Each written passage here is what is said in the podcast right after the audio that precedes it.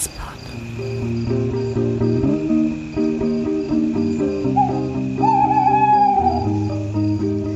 Hallo und herzlich willkommen zu einer neuen Folge des Couchspot, dem Podcast zu Klima, Arbeit und Zukunft.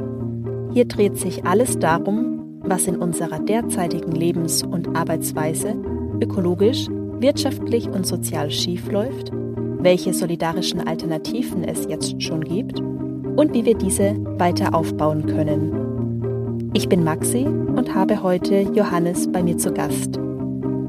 Johannes hat internationale Entwicklung an der Universität Wien studiert und schreibt aktuell seine Masterarbeit in Politikwissenschaft. Mit Johannes habe ich darüber gesprochen, wie Geschlechterverhältnisse und die ökologische Krise zusammenhängen, warum verschiedene Männlichkeiten dazu beitragen, die ökologische Krise zu vertiefen und welche neue Männlichkeiten es braucht, um Klimagerechtigkeit voranzubringen. Viel Spaß beim Zuhören.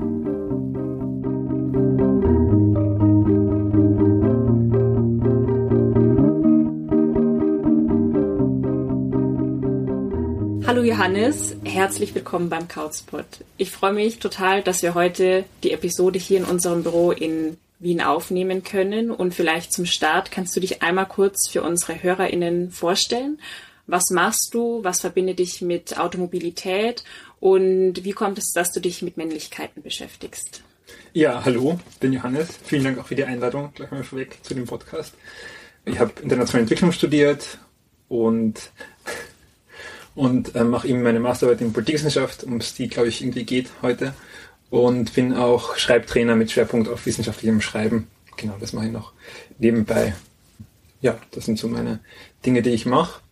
Zur Automobilität, meine Verbindungen sind relativ rar. Also ich habe da, abgesehen von den hin und wieder ab, abgeschleppt zu werden vom ÖMTC oder ABÖ mit meinem eigenen Auto oder mit den Autos, mit denen ich mitgefahren bin, eigentlich keine großen Verbindungen. Also das ist auch irgendwie neu, da auf dieses Feld zuzugehen und mich mit dem auseinanderzusetzen ähm, spannend. Genau, und ja, die Beschäftigung mit Männlichkeit, also es kam schon auch ähm, am Anfang daher, dass ich irgendwie auch Geschlechterverhältnissen beschäftigt habe, schon in, in der Masterarbeit für internationale Entwicklung und dann mir auch irgendwann die Frage gestellt hat, okay, wenn es eine ökologische Krise gibt und das auch in ungerechten Geschlechterverhältnissen stattfindet, diese ökologische Krise, was macht das eigentlich dann mit Männlichkeit und sind Männer da auch nicht gerade in der privilegiertesten Position, was das angeht. Und wie tragen auch Männlichkeiten oder Männer dazu bei, dass die ökologische Krise vertieft wird in dem Sinne. Genau, dann waren so einige Fragen und die haben mir auch irgendwie gefragt, oder die Frage, die es zusammenbringt, war dann einfach, warum zerstören Männer die Umwelt von uns allen, um das so zugespitzt zu sagen. Genau, und haben dann einfach angefangen damit mit diesem Thema zu beschäftigen und ja, und da kam natürlich auch irgendwie im in den Fokus rein, das Autofahren und die Automobilität. Also welche Rolle dieses Auto hat für Männlichkeit, wie es damit verbunden ist. Und es gibt noch ganz andere Bereiche, die ich irgendwie in der Masterarbeit mir angeschaut habe, kurz, und dann gemerkt habe, dass es zu viel ist. Also auch zum Beispiel die Frage, wer über ökologische Ressourcen verfügt in der Gesellschaft, also wer sie kontrolliert, in welchen Institutionen.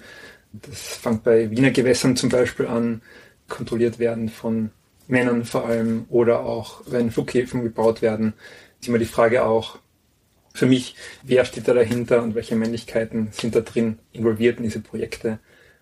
Und dadurch, dass es eben so viel war, haben wir dann schließlich auf die Automobilität fokussiert, was einfach ja ein sehr springendes Beispiel ist auf jeden Fall und ich auch diese Figur im Kopf habe vom autofahrenden oder SUV-fahrenden Mann, der die Umwelt verschmutzt und zerstört. Und ich glaube, dieses Bild gibt es bei vielen im Kopf. Und dann habe ich gedacht, okay, damit möchte ich mich irgendwie auseinandersetzen das ist ein bisschen komplexer, dieses Bild, als gedacht am Anfang auch. Was spannend ist, irgendwie in der Masterarbeit da zu sehen, dass es diese Figur zwar gibt und auch immer wieder beschrieben wird, genau, aber das dann in der ja, Realität sozusagen quasi dann immer ein bisschen komplexer ist als gedacht.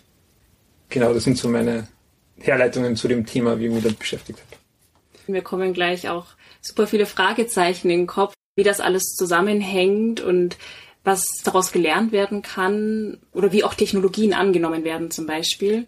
Und vielleicht andockend eine Frage nochmal zu dem Punkt, warum ist es wichtig, Geschlechterverhältnisse und Klimakrise zusammenzudenken? Kannst ja. du da noch mal ein bisschen konkreter drauf eingehen?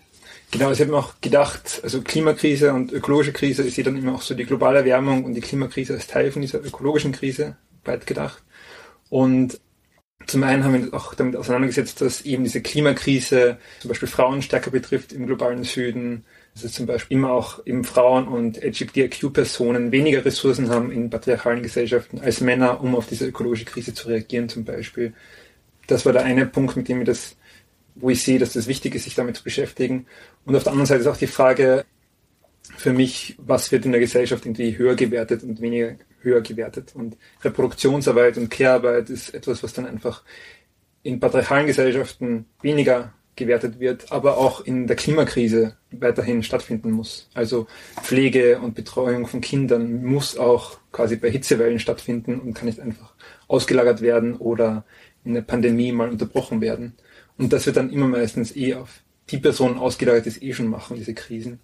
Und deshalb glaube ich, dass diese Klimakrise und ökologische Krise auch wiederum die Menschen trifft, die ohnehin schon weniger Privilegien besitzen und weniger Ressourcen in einer Gesellschaft. Genau, also das finde ich, das ist einfach so auch mitzudenken, was diese ökologische Krise in sozialen oder im sozialen Bereich quasi anrichtet oder wer diese Kosten trägt von diesen ökologischen Krisen. Und auch von der Pandemie zum Beispiel, wo es auch ziemlich sichtbar wurde, finde ich, wer diese Kosten tragen muss. Mhm. Genau. Verstehe ich das dann richtig, dass du vor allem Männlichkeiten unter dem Gesichtspunkt auch untersuchst, wenn es um Privilegien geht und eben auch machtvolleren Ende von Privilegien zu sitzen und zu entscheiden? Genau, also mein, mein Zugang war zu sagen, okay, wer hat die privilegierte Position vielleicht auch globaler gesehen oder transnational gesehen und den Geschlechterverhältnissen gesehen. Und das sind für mich die weißen Männer, die bürgerlich sind. Und genau, und mir ging es darum, eben auf diese Privilegien zu schauen und zu schauen, welche Mechanismen stecken da dahinter, dass halt genau das halt wieder reproduziert wird und genau, welche Männlichkeit da involviert ist und viel Privilegien anhäuft und so. Und da würde mich jetzt interessieren, welche Männlichkeiten da eine Rolle spielen. Wie hängen Männlichkeiten und auch gerade, wenn ich das richtig gehört habe, auch verschiedene Arten von Männlichkeiten mit Umweltzerstörung oder einer negativen Beeinflussung von ökologischer Umwelt zusammen? Ja, also es gibt einen, also ich habe einen spannenden Artikel gefunden, auch von Cara Daggett, die hat sich mit Petrol Masculinity auseinandergesetzt. Und das, da hat sie ein Phänomen beschrieben, wo Männer in großen Autos, in SUVs in den USA einfach dadurch, dass sie fest aufs Gas gestiegen sind und ihre Motoren verändert haben, viel Rauch ausgestoßen haben aus den Autos und das vor allem gegenüber Frauen gemacht haben. Also da gibt es Videos auf YouTube, wo das nicht so schön anzusehen ist. Da geht es, glaube ich, viel um die Dominanz und Beherrschung von äh, ökologischen Systemen und von Natur und in dem Sinne auch von Frauen. Kara Duggett ist Politikwissenschaftlerin und schreibt in ihrem Artikel Petro Masculinity, Fossil Fuels and Authoritarian Desire, wie verschiedene Männlichkeiten wichtig sind, um die oft fehlenden politischen Antworten auf die Klimakrise zu verstehen, insbesondere im globalen Norden. Ganz konkret nennt sie dabei die Petrol Masculinity und die Eco-Modern Masculinity. Übersetzen kann ich die Begriffe vielleicht als Kraftstoff- oder Benzinmännlichkeit und die ökomoderne Männlichkeit. Weil das sehr abstrakte Begriffe sind, nennt die Autorin auch konkrete Beispiele. Als bekannter Vertreter der Petrol Masculinity nennt sie zum Beispiel Donald Trump. Trumps Motto Make America Great Again bewertet sie als eine Art Petrol-Nostalgie, die auf der Verwirklichung des patriarchalen Ideals Mitte des 20. Jahrhunderts in den USA aufbaut. Dieses Ideal bestand vor allem aus Autos, Vorstädten und einer Kernfamilie, die sich um den weißen männlichen Lohnarbeiter organisiert. Eine Art Fantasie, die nur funktioniert, wenn es eine andauernde Versorgung mit billigen, fossilen Brennstoffen gibt. Die ökomoderne Männlichkeit hingegen versucht sich an neue Energietechnologien und Kulturen anzupassen. Elon Musk oder Arnold Schwarzenegger in seiner Rolle als Gouverneur von Kalifornien und Verfechter von Brennstoffzellen und Greenwashing bei Autos werden als Vertreter dieser ökomodernen Männlichkeit genannt. Also diese Petromasculinity die sehr stark mit Dominanz und Beherrschung verbunden ist und der Kontrolle von Natur, mit der man beschäftigt auf der einen Seite. Und auf der anderen Seite gibt es irgendwie diese ökomodernen Männlichkeiten schon, wo das Elektroauto quasi ein wesentlicher Punkt ist und auch so ein Wunschauto ist, also so ein Tesla zu haben, so ein Elektroauto zu haben, ist dann quasi die neue Erfüllung, neue, neue automobile Erfüllung. Und da wird zwar die Klimakrise irgendwie auch anerkannt und das wird auch nicht geleugnet, also das war auch spannend zu sehen, aber natürlich die Wurzeln dieser Krise werden nicht angegangen. Also es wird nicht die Mobilität in Frage gestellt. Es gibt so unklare Verhältnisse zu politökologischen Konflikten, also gibt es keine klare Position dazu. Und während die Petrol Masculinity, also diese äh, Dieselmännlichkeit vielleicht, um es so zusammenzufassen, noch klar ist, okay, wir brauchen Autobahnen, die müssen gebaut werden, sind diese ökomodernen Männlichkeiten, sagen so, äh, mal schauen, vielleicht ist es eh sinnvoll, vielleicht auch nicht, ich habe keine Position dazu. Genau, das ist so der Widerspruch oder diese, ja, wie sie unterschiedlich auf diese Klimakrise oder ökologische Krise reagieren, diese Männlichkeiten. Also die ökomoderne Männlichkeit erkennt sie irgendwie an, aber macht eigentlich so weiter in den bisherigen Bahnen und eignet sich ja trotzdem auch ökologische Ressourcen an durch das Autofahren und durch die Batterie, die drin steckt und dadurch, dass weiterhin Autobahnen gebaut werden für diese E-Autos. Genau. Was ich jetzt zum Beispiel gelesen habe und wo ich überhaupt noch nicht vorher dran gedacht hatte, dass E-Autos an sich zum Beispiel keine Kühlerhaube mehr bräuchten, weil nichts gekühlt werden muss. Trotzdem hat jedes E-Auto eine Kühlerhaube, um auch möglichst dem Modell eines leistungsfähigen Autos zu entsprechen und so ein bisschen auch zu sagen, ich bin genauso schnell oder komfortabel wie ein Diesel- oder Benzinauto.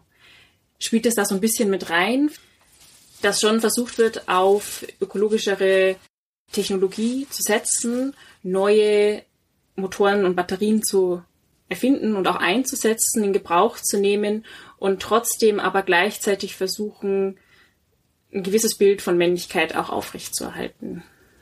Also auf jeden Fall, also irgendwie, es gibt ja immer diese Assoziation auch, also Autos sind auch so gebaut, dass sie irgendwie möglichst aggressiv ausschaut, zum Teil gerade diese Kühlerhauben vorne und auch diese sportlichen Autos werden sicher weiter so genau so gebaut, damit sie da irgendwie ansprechen, diese Männer, auf dieses Fahren und so weiter. Und also ich kann da voll zustimmen, dass das irgendwie sich so auch irgendwie in den Interviews wiedergespielt hat, die ich geführt habe, oder auch was ich in den Beobachtungen gesehen habe, in den teilnehmenden Beobachtungen.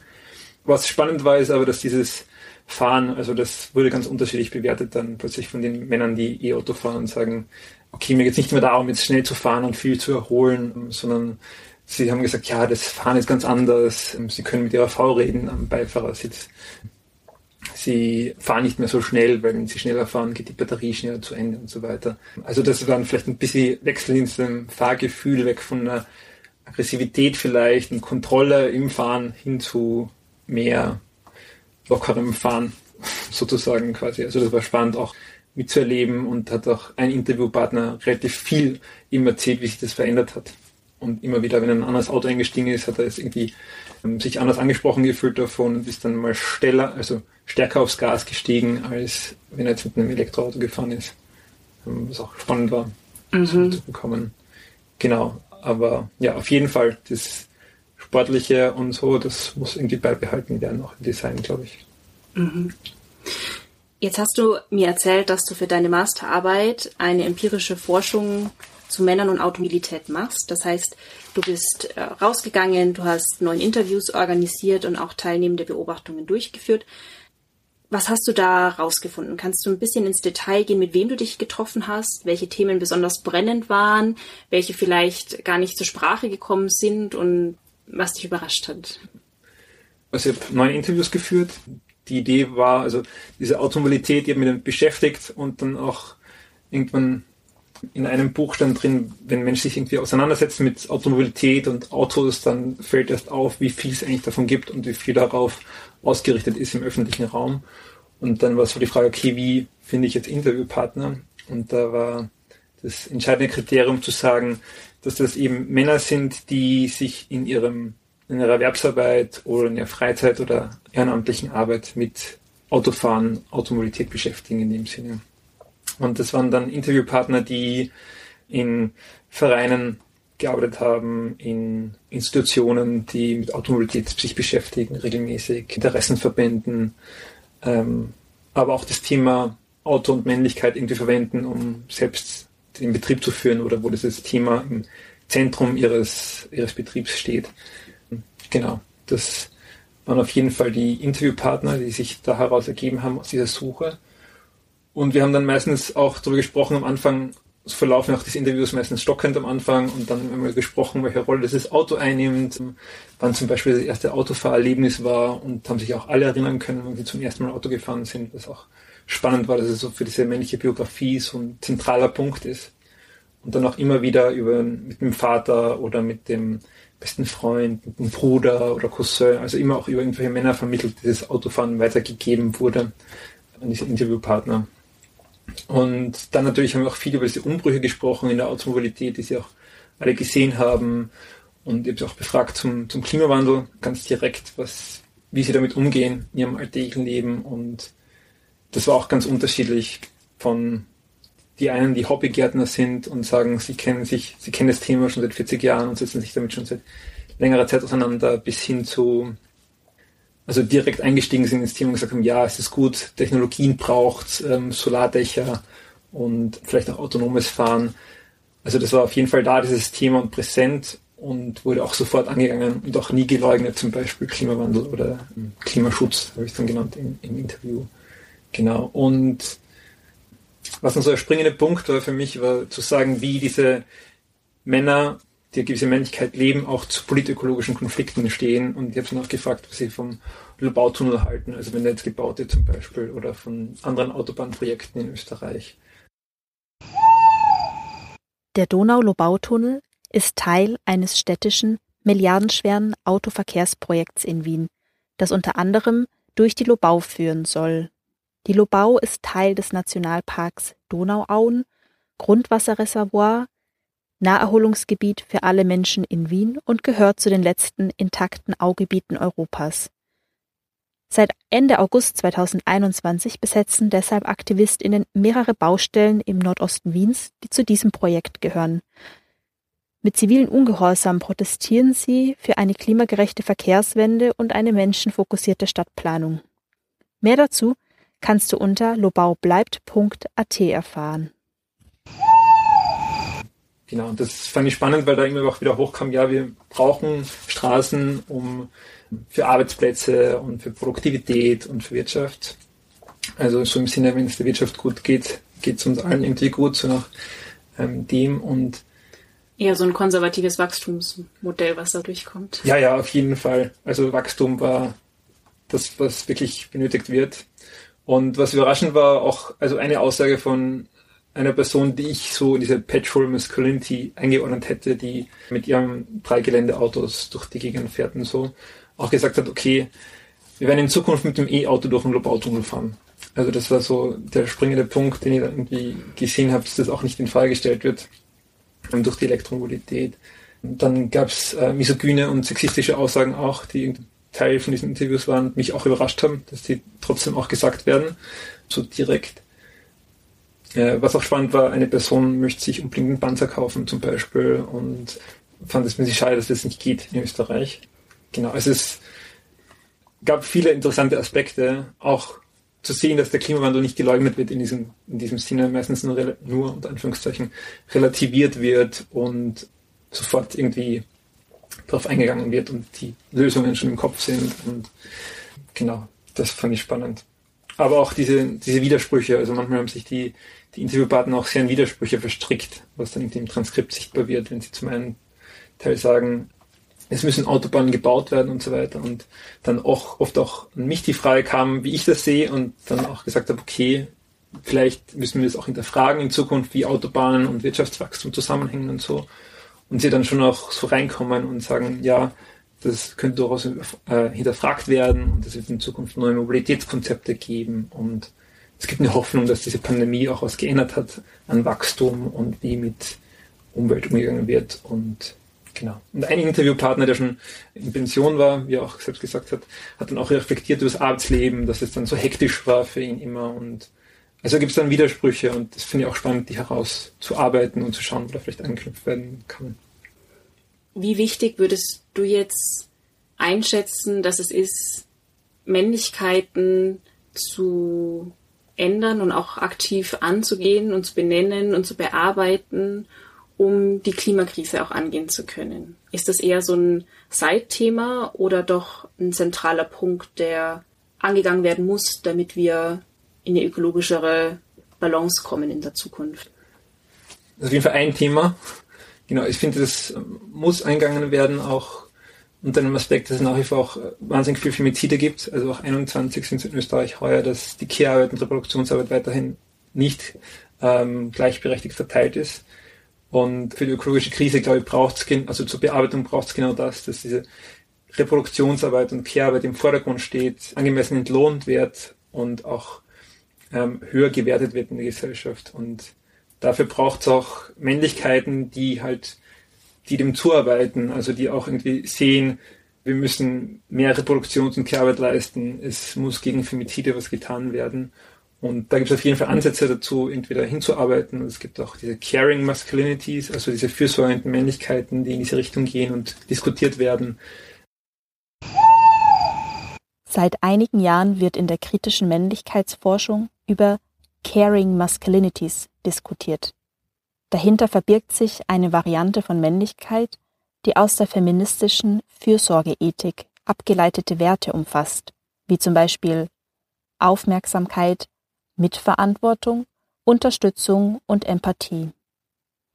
Damit bezieht sich der Ansatz Caring Masculinities zunächst auf ganz praktische Sorgetätigkeiten, etwa in der Familie, bei der Hausarbeit, aber auch auf bezahlte Sorgeberufe in Erziehung und Pflege.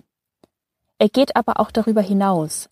Die Soziologin Carla Elliott beschreibt fürsorgliche Männlichkeiten in Bezug auf die Gleichstellung der Geschlechter und hebt die Ablehnung von Gewalt und männlicher Dominanz als Merkmale hervor. Wenn ihr mehr dazu erfahren wollt, könnt ihr gerne den Link zum vollständigen Artikel in den Shownotes folgen. Also diese fürsorgenden Männlichkeiten, die in diese Richtung gehen und diskutiert werden, die auf jeden Fall spannend sind. Da geht es auch um so ein Einüben von Fürsorge für andere Personen, für ökologische Systeme zum Beispiel. Also das ist auf jeden Fall ein wichtiger Punkt, finde ich, um Geschlechterverhältnisse zu verändern, aber auch um die ökologische Krise zu bearbeiten. Und es braucht auf jeden Fall beides in Zukunft, sonst ja. Und da könnten Männlichkeiten auf jeden Fall eine Rolle spielen oder es muss auf jeden Fall verändert werden. Dieses, dieses Bild von Dominanz und von dem in Anspruch nehmen von Fürsorge von anderen und von ökologischen Systemen. Also ich finde, das muss auf jeden Fall geändert werden und diese Ansätze irgendwie weiter, die es schon gibt, irgendwie weiter zu verfolgen. Ja nochmal anknüpfen an einen Kommentar, dass du auch sexistische Kommentare während deinen Interviews bekommen hast.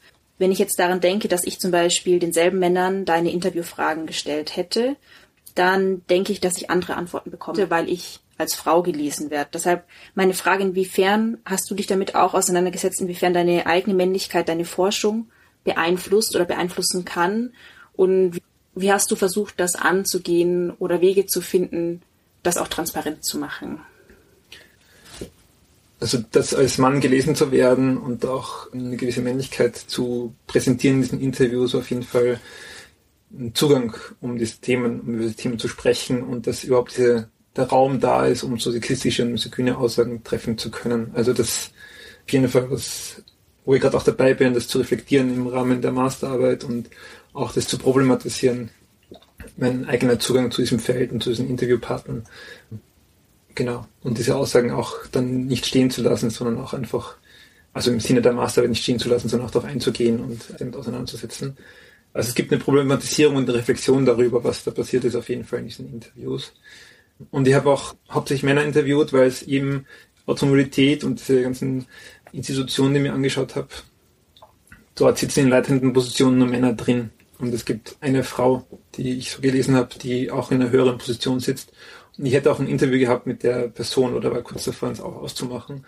Und da habe ich gemerkt, auch bei mir, okay, wäre ich jetzt die Person, die ich als Frau lese, auch fragen, wie sie mit Reproduktions- und Kehrarbeit umgeht und so und da das Thema ansprechen. Und da haben wir auch schon so gedacht, okay, warum mache ich das nicht auch mit diesen Männern? Warum gehe ich eigentlich nicht auf diese Themen ein, die Sie auch nicht erwähnt haben, Kehr- und Reproduktionsarbeit und warum das gerade in einem möglichen Interview mit einer Person, die ich als Frau lies, Also das gibt schon auf jeden Fall eine, genug Reflexionspotenzial, das auch zu sehen. Und das ist ein, auf jeden Fall ein, in der Hinsicht ein privilegierter Zugang zu, einem, zu diesem Feld, wo dann über Männlichkeit gesprochen wird und dann einfach das auch so ein oft als verbindendes Element zwischen Männern wahrgenommen wird, so Sexismus und Misogynie und um, so irgendwie eine Verbindung hergestellt wird. Um, und Autos genau. noch an top. Und Autos noch an top, genau. genau, also das auf jeden Fall. Das ist auf jeden Fall viel zu reflektieren. Ja. Abgesehen von deiner Masterarbeit, die ich super spannend finde, würde mich jetzt interessieren, wieso dein persönlicher Zugang zu Männlichkeiten ist. Wir sind da jetzt gerade schon so ein bisschen reingerutscht. Wie setzt du dich damit auseinander? Bist du dazu auch im Austausch mit anderen Personen und mit wem, falls du da im Austausch bist? Genau, also auch um ans Thema anzuknüpfen, ich habe auch gemerkt, in dieser Auseinandersetzung mit Automobilität, auch wie das in meiner Biografie so stark eingeschrieben ist, irgendwie dann am Computer mit Autospielen spielen, also so Computerspiele zu spielen, immer auch mit Auto zu spielen und dann später auch Auto zu fahren, dass schon auch immer irgendwie so Kontrolle da war und dieses Gefühl. Genau, gerade setze ich mich also in keiner Gruppe mit dem Thema auseinander mit Männlichkeit aktiv. Gerade das ist vor allem die Masterarbeit. Genau, ich war schon in so einer Gruppe, in so einer kritischen Männlichkeitsgruppe, die das auch thematisiert, diese Sozialisation als Mann und sich damit auseinandersetzt. Genau, also das ist auf jeden Fall ein wichtiges Instrument, finde ich, um da irgendwie auch in einer patriarchalen Gesellschaft von einer kritisch männlichen Position aus suchen, die zu verändern, diese äh, Gesellschaft. Auch was wiederum schwierig ist, weil eben Männer in so einem homosozialen Raum, also wo sie nur unter sich sind, eben auch wieder Empathie verspüren, obwohl sie auch Männer sind in dem Sinne und dann auch nicht zu Themen eingehen, die wehtun in der eigenen Biografie und wo nochmal hinterfragt wird, wie sich Männer verhalten und wie sie sich sozialisiert haben. Und ich finde es da immer spannend zu hinterfragen, was bringt diese Auseinandersetzung mit Mann selbst jetzt in dem Sinne damit es weniger Femizide gibt in Österreich, damit die Kernreproduktionsarbeit besser verteilt ist in Österreich. Also daran immer sich zu messen und dann auch nicht in so Männergruppen reinzufallen, weil es gibt es auch, also in den äh, schon seit längerer Zeit gibt es so Männergruppen, die dann in den Wald fahren und sich selbst aktualisieren quasi und sich mit ihren Emotionen in Verbindung bringen und dann ganz weit weg sind von der Frage, wie Geschlechterverhältnisse gerechter gestaltet werden können. Und ich glaube, das ist halt wichtig dann auch, wenn man sich mit diesem Thema auseinandersetzt, nur zu fragen, was bringt es, um Geschlechterverhältnisse emanzipatorisch zu gestalten und zu verhindern. Und ich glaube, nur so kann sich mit Männlichkeit irgendwie ja, vernünftig auseinandergesetzt werden. Genau, in dem Raum. Mir kam auch der Gedanke, dass es letztendlich, glaube ich, ganz viel darum geht, was in queerfeministischer Theorie schon seit sehr langem auch diskutiert wird, dass einfach Männlichkeiten Menschen einfach sehr einschränken, dass man ja auch genauso gut äh, Männlichkeitsrollen entsprechen muss und da sehr viel von sich selbst aufgibt oder unterdrücken muss, dass das überhaupt geht und selbst auch Gewalt erfährt zum Beispiel oder Gewalt erfahren muss dadurch. Und das natürlich für eine Zukunft, in der wir alle möglichst solidarisch leben wollen und nicht auf Kosten anderer, ein Thema ist, das angegangen werden muss.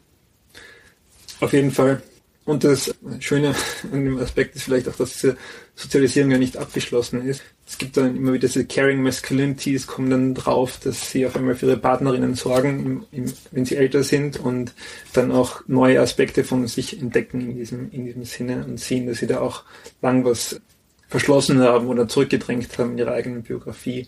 Also es gibt auf jeden Fall Potenzial, um das übers Alter hinweg, also von weit gesagt von 18 bis 80 nochmal zu hinterfragen und auch zu verändern und dann auch zu fragen, warum gewisse Entscheidungen so getroffen wurden, zum Beispiel im Leben und warum andere Entscheidungen so getroffen wurden. Genau, also das ist immer auch spannend, das dann im Rückblick zu sehen und versuchen, das auch noch im Jetzt zu verändern. Und hoffentlich auch davor noch anzuerkennen, was alles falsch gelaufen ist. Ja, und Verantwortung dafür zu übernehmen. Aha. Also das, ich glaube, so Verantwortungsübernahme ist zentral und zu sagen, ja, das ist scheiße gelaufen damals und das muss geändert werden. Und auch ich habe da irgendwie so den, mich da kacke verhalten in diesem Moment. Und das muss verändert werden. Genau. Und da auch bei sich irgendwie anzusetzen. Würdest du dir das Thema Männlichkeiten und Automobilität oder allgemein der große Bereich Konstruktionen von Männlichkeiten, Geschlechtsverhältnisse auch nochmal weiter angehen oder dir in der Richtung nochmal einen Schwerpunkt setzen, wenn du in deiner Arbeit ein Thema als zentrales Thema setzen kannst? Also ich möchte auf jeden Fall bei diesem Thema ökologische Krise dranbleiben, auch bei Geschlechterverhältnissen. Und das waren so die Anfangspunkte, mit dem ich mit dem Thema auseinandergesetzt habe. und finde auch Automobilität weiterhin spannend. Also möchte schon noch, noch weiter mich damit auseinandersetzen. Vielleicht dann auch noch mit Flugzeugen und Flugverkehr. Das ist dann auch vielleicht spannend, welche Männlichkeiten sich in diesem Bereich verbergen und welche Unterschiede es da vielleicht gibt oder Parallelen. Also auf jeden Fall, auf jeden Fall bei diesem Thema auch dranbleiben. Ja, und hoffentlich gibt es da Wege auch dann raus aus beiden ungerechten Geschlechterverhältnissen. Und das hoffe ich auch. Und ich finde es super, dass deine Masterarbeit so ein bisschen an männlichen Privilegien und Dominanz kratzt. Ich glaube, da gibt es einfach noch sehr viel Arbeit und sehr viel Potenzial, was wir machen können.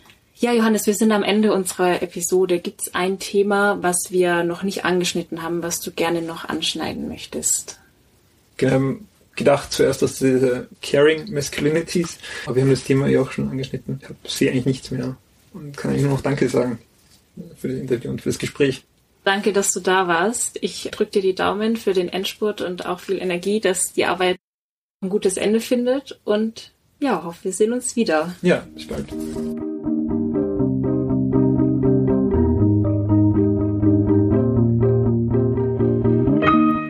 Das war der heutige Couchspot.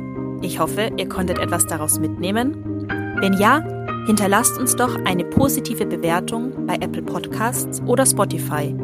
Abonniert den Couchspot und empfehlt ihn weiter. Der Couchspot ist Teil des Projekts Couch, der Werkstatt für Klima, Arbeit und Zukunft. Dieses Projekt ist ein Zusammenschluss von Organisationen aus Österreich, Deutschland, Italien und Kroatien und wird von der Europäischen Union gefördert. Wenn ihr mehr über Kauz wissen wollt oder zum Beispiel einen Workshop buchen wollt, geht auf unsere Website unter kauz-project.org oder besucht uns auf Facebook und Instagram. Ihr könnt Kauz auch finanziell unterstützen. Alle Infos dazu findet ihr auch auf unserer Website. Bis zur nächsten Folge. Macht's gut!